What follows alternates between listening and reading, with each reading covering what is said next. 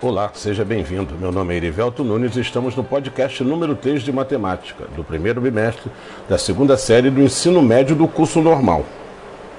Agora, neste podcast, iremos conhecer um pouco sobre os poliedros. Desde a antiguidade são conhecidos os poliedros regulares. O livro 8 dos elementos de Euclides, escrito há cerca do ano 300 a.C., é dedicado inteiramente aos sólidos regulares e contém extensos cálculos que determinam para cada um a razão entre o comprimento da aresta e o raio da esfera circunscrita.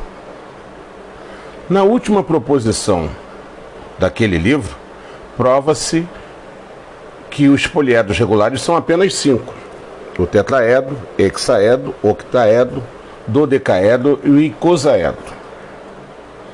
A importância desse fato fica evidente quando se percebe que a história dos séculos é farta de exemplos de matemáticos, filósofos e astrônomos que tentaram elaborar teorias de explicação do universo com base na existência desses cinco sólidos regulares.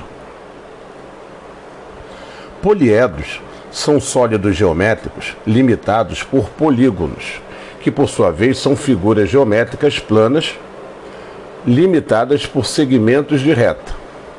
Um poliedro é dito regular quando obedece a três exigências seguintes: é convexo, é também um poliedro de Platão e os polígonos que o formam são chamados de faces são regulares e congruentes. Todo poliedro regular é um poliedro de Platão. Mas existem poliedros de Platão que não são regulares. Veja a seguir uma explicação sobre cada uma das condições para que um poliedro seja regular. O que é um poliedro convexo? Para entender a ideia de convexo, é preciso saber a seguinte definição dos planos no espaço. Todo plano divide o espaço em dois semi-espaços. Essa propriedade é parecida com a de uma semi-reta. É comparável ainda com a secção do espaço que o divide ao meio. Qualquer face de um poliedro está contido em um plano, por ser uma figura plana, e, por isso, determina um corte no espaço, dividindo-o. Um poliedro é convexo quando está inteiramente contido em um dos dois semi-espaços determinados por qualquer uma de suas faces. Interessante, né? Agora, você observe uma coisa interessante. Todo poliedro regular é um poliedro de Platão. Entretanto, vale a ressalva, né, que nós não podemos esquecer, nem todo poliedro de Platão é regular.